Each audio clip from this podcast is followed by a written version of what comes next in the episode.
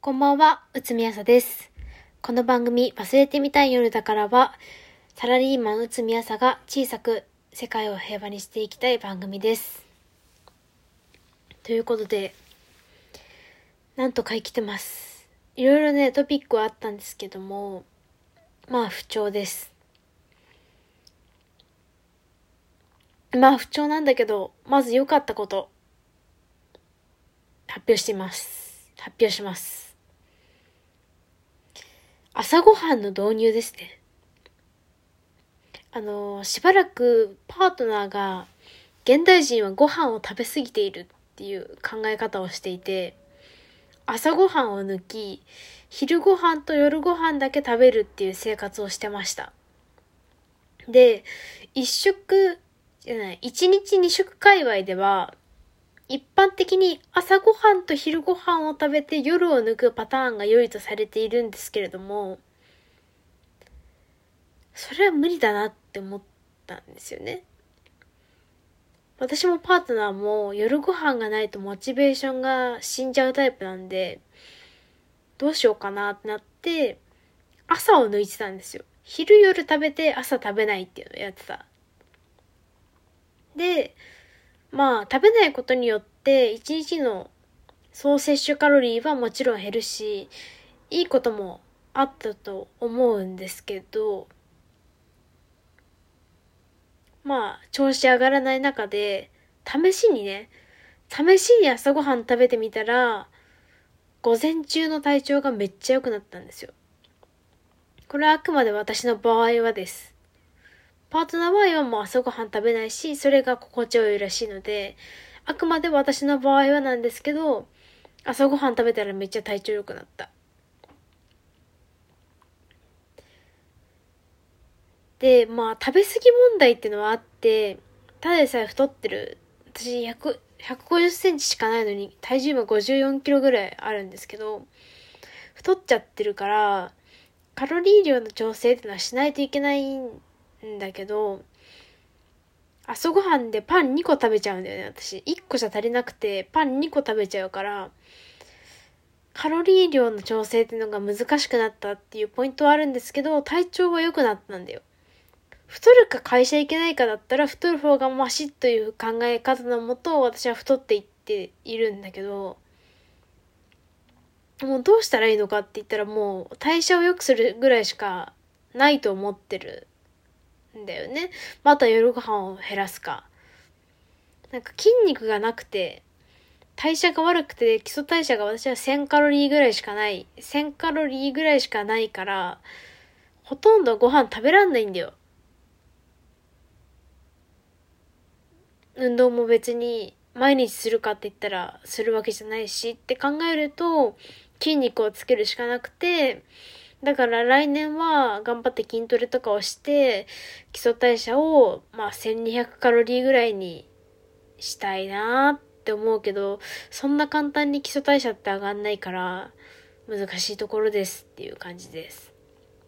良かったことはそれぐらい。悪い方。これがもうね、すごいの。まずめまい。もう私朝、そ、家出るの無理だからさ、家出るのも必死なのよ。やっとの思いで家出て会社行くのに、めまいでパソコンの画面が見えないのよ。で、もう、見ててももう、ガッチャンガッチャンするからさ、もう、わけわかんないなってなって、早退とかして、藁にもすがる思いで眼科行っても、コンタクトにしますかって聞かれて、私視力が左右で違うガチャ目なんで目が疲れやすいんですよ。それが原因かなって思ったんですけど、でも眼科行ったところでコンタクトにするかレーシックするかぐらいしか聞かれないのよ。当たり前なんだけどね。私運動神経悪すぎてコンタクトつけらんないんだよ。大学生の時1ヶ月毎日挑戦したけど無理だったの。本当に無理なの。コンタクトつけることが。できないの。どうしても。運動神経が悪くて。だからもうお手上げなんだよね。レーシックは怖くてできないしって思うと、もうなんか裸眼で生きてる、生きてたんだよ。だから無理やり運転する時以外は。でもなんかそれももう言い訳だったわと思って、最近はメガネを仕事中もつけたりとかして気休めしてるんですけど、メガネやっぱり疲れるから、つけたり外したりして気分で何とか乗り切ってるみたいな、そういう状態。あともう一個、めっちゃ辛いのが、あの、歯を食いしばっちゃうこと。これね、あのやばいよ。あのめっちゃ辛い。これはね、本当に辛くて、最初は歯がガクガク震えるところから始まって、もっと前か、滑舌が悪いんだよね。あの、お便りにも来てたんだけど、私の滑舌多分悪くなっていってるんだよ、今。理由はわかんないんだけど、まあ多分ストレスなんだろうけど、滑舌も悪くなっていってるんだけど、歯がね、ガクガク震えるところから始まって、無意識に歯をめっちゃ食いしばっちゃうっていう症状が続いたの。で、それってどうなるかっていうと、顎がね、死ぬ。顎が、やばい。めっちゃ疲れるんだよ。で、疲れるから、歯を食いしばらないようにって意識するんだけど、普段そんなこと考えないじゃん。だから、こう、歯を食いしばらないって考えること自体がもうマルチタスク言えてないんだよ。言えないんだよ、もう。喋れないの私。マルチタスクになっちゃうから、歯を食いしばらないって考えるだけで集中力が落ちるわけ。で、これも、調べても、もうストレスとしか出てこないわけ、原因が。何みたいな。で、どう、じゃあ歯医者行ったらどうにかなるんかと思ってホームページ見ても、マウスピースを作りますとかしか出てこないわけ。マウスピース持ってるからさ、ホワイトニングの時に作ったやつね。だから、マウスピースはめてさ、耐えてたんだけど、もうね、耐えられない、本当に。マジで無理なの。歯を食いしばって分かったことは、歯がめっちゃ硬いってこと。やっぱね、せめて食いしばるにしても、歯と歯の間に何かクッションが欲しい。だから、職場で最初発症したんだよ。でその時はもうあまりにも辛いから同僚の目を盗んで、何か口の間に、歯と歯の間に挟めるものって思って、目の前にあったのがアルコールティッシュだったから、アルコールティッシュをさ、むしゃーって取ってさ、口の中に入れてさ、アルコールティッシュ、口の中で噛んでたんだよ、私は。みんなさ、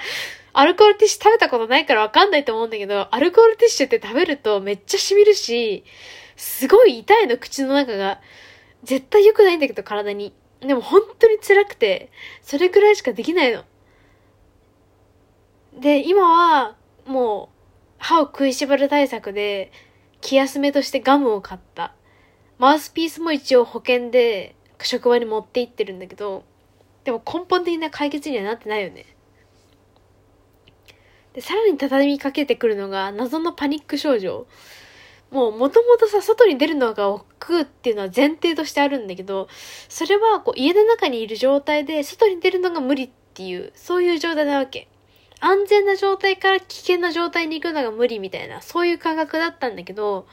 今私頑張って出社してるからなのか何なのかわかんないけど、もう、職場にいるんだよ。その場にいるんだけど、もうその場に座ってることそのものが無理みたいな状態になっちゃうわけ。もう逃げ出したいみたいな。